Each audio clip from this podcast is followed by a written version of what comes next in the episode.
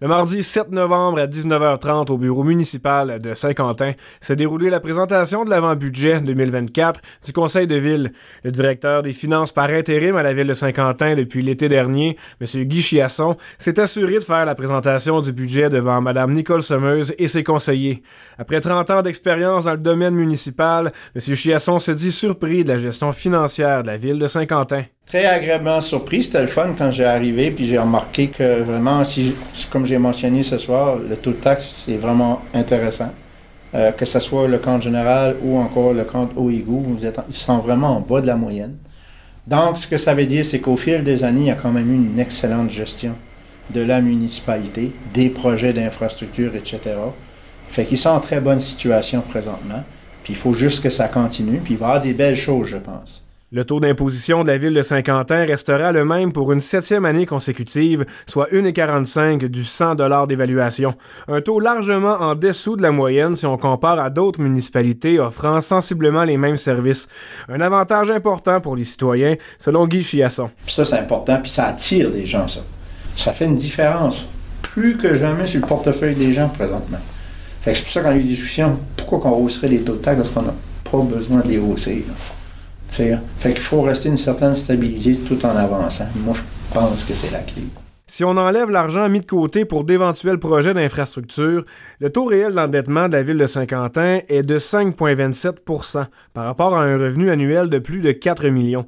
Une statistique remarquable selon Guy Chiasson, puisque la majorité des municipalités du Nouveau-Brunswick se situe entre 11 et 14% Kedgewick, la municipalité voisine de Saint-Quentin, se situe généralement autour de 12 et autre fait saillant du budget municipal de Saint-Quentin, c'est le nouveau réservoir d'eau potable qui a pu être payé en totalité avec des fonds déjà disponibles dans les coffres. C'est ce que Mme Nicole Sommeuse souligne. Oui, ben en fait, c'était des fonds de on appelait ça à l'époque le fonds de taxe sur l'essence.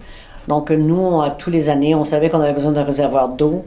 Euh, c'est difficile d'aller chercher des sous parce que c'est des grosses, des grosses dépenses. Donc, on a décidé que on mettait de côté de l'argent pour arriver à faire ce réservoir-là.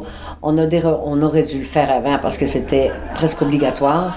Mais on a réussi là à, avoir, à sortir un appel d'offres qui soit répondu par euh, M. Normand. C'est Éric Normand qui est contracteur. Mais c'est vraiment avec des fonds qu'on avait en réserve. Puis ça, c'est vraiment intéressant parce qu'il n'y a pas d'emprunt. donc, on peut maintenir notre taux euh, de, pour l'eau et les égouts à 470 cette année. À partir de mai 2024, la collecte de recyclage ne fera plus partie des dépenses des municipalités, ce qui contribuera également à épargner davantage. Madame Nicole Sommeuse nous explique. Maintenant, c'est plus nous qui va payer pour le recyclage, c'est payé par les compagnies qui envoient ces, marchandises-là ou ces, ces produits-là sur le marché. Ils sont facturés pour avoir mis, envoyé avec du plastique ou des, des boîtes. Ou, on peut reconnaître un peu Amazon qui envoie des, petits colis dans des grosses boîtes. Ben, à un moment donné, ils vont être facturés pour le, montant qu'ils envoient sur le marché aussi.